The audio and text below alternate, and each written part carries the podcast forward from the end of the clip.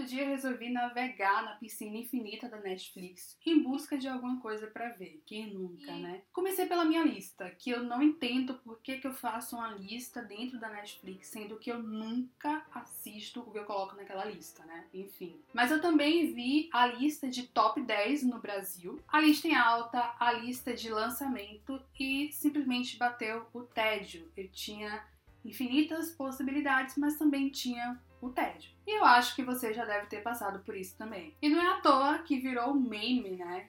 Que as pessoas passam mais tempo escolhendo algo para assistir do que realmente assistindo algo. Bem, a verdade é que eu queria ver algo inspirador, sabe? Alguma coisa que desse aquele quentinho no coração, alguma coisa que me levasse para um lugar distante, um lugar bonito, mas tinha que ser também algo atual, uma série atual, não queria nada de época, não. E olha só, a Netflix, com a sua piscina infinita, tinha criado uma raia com o seguinte título: Por que você viu Doces Magnólias?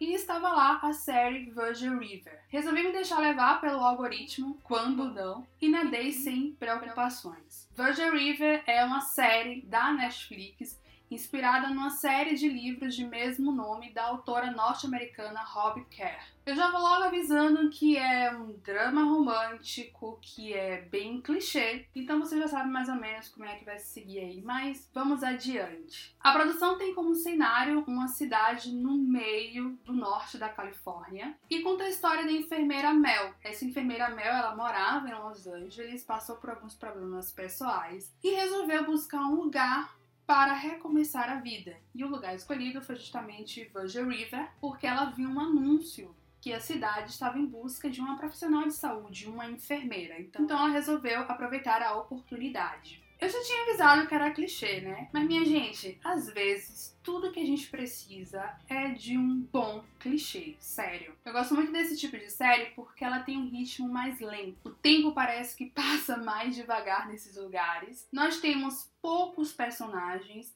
Geralmente também nós temos diálogos mais longos, as pessoas conversam entre si. E muitas das vezes essas conversas são conversas reflexivas sobre a vida. Ah, e também, geralmente nessas séries sempre tem pessoas que estão tentando resolver questões do passado, estão tentando recomeçar. É bem drama romântico mesmo, bem clichêzão. Santo algoritmo da Netflix, continue me fazendo feliz sofrendo com séries dramáticas, clichês que se passam em cidades pequenas, com pessoas bonitas e lugares bonitos. Amém. Por ter como personagem uma enfermeira que também é parteira, a série tem um certo foco na área de saúde, principalmente na questão da maternidade e questão também de saúde mental. Há algumas cenas interessantes sobre depressão pós-parto, sobre estresse pós-traumático, mas vale dizer que a série ela não se propõe a discutir com profundidade esses assuntos, pelo menos não na primeira temporada, mas de qualquer maneira são alertas necessários para essas questões. Eu sou canceriana, né? E produções assim realmente me emocionam porque me lembra que para tentar viver bem, em busca do viver bem, a gente deve sempre buscar a solidariedade, a empatia, o cuidado de si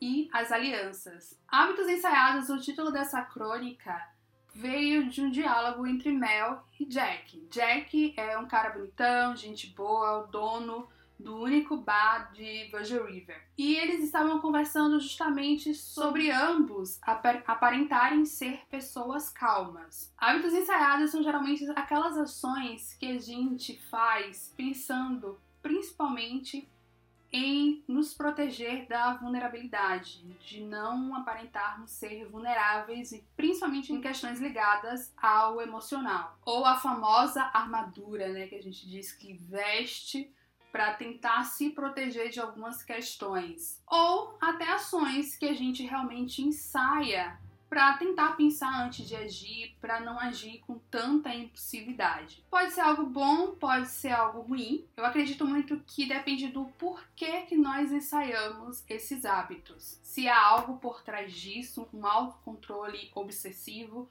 ou se realmente é uma questão de inteligência emocional. Eu fiquei bastante tempo pensando sobre hábitos ensaiados, eu achei que foi uma cena muito bonita, o um diálogo entre eles.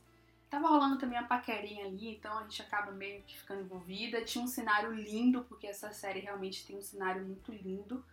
E foi algo que me pegou, sabe, na série. E eu fiquei pensando também o quanto que esses hábitos ensaiados estão presentes em diversas áreas da nossa vida. Até que a série traz novamente a temática dos hábitos através de uma outra personagem, que é a Hope, que é a prefeita encherida da cidade. Em conversa com Mel, a Hope diz o seguinte: protegendo o coração, você pode acabar evitando muita dor de cabeça, mas também viver uma meia vida. E aí eu lembrei da escritora Brené Brown, que é uma das escritoras que eu gosto bastante, e ela diz que nós vivemos numa cultura do perfeccionismo e do autocontrole, o que podemos traduzir ou simplificar para hábitos ensaiados. Eu nem preciso de uma série como Virgin River para me lembrar disso, mas talvez eu precise, talvez é por isso que eu vi essa série, talvez por isso que eu esteja falando aqui agora sobre essa série. E eu não preciso também dizer, mas eu vou dizer, é. quando eu falo sobre hábitos ensaiados, eu falo sobre aqueles hábitos destrutivos mesmo, os comportamentos negativos, né? Autocontrole excessivo, a busca pelo perfeccionismo, a autocrítica excessiva, o apego aos erros do passado, aos acontecimentos do passado. Esses tipos de hábito que fazem a gente viver uma meia vida. E aí a Brené Brown, em diversas obras dela, inclusive em um documentário, um talk show disponível na Netflix também,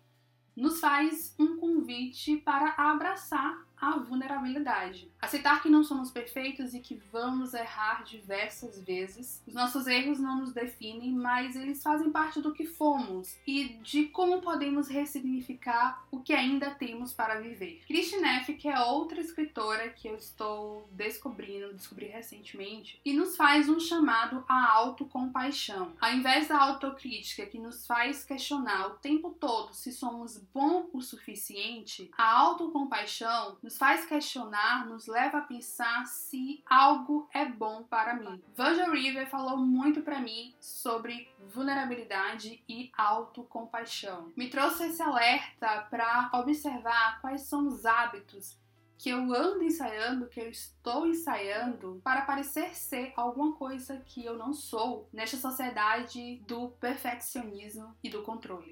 Veja a série Virgin River e pense também sobre hábitos ensaiados, vulnerabilidade e autocompaixão. Obrigada por acompanhar. Até a próxima. Beijão. Tchau.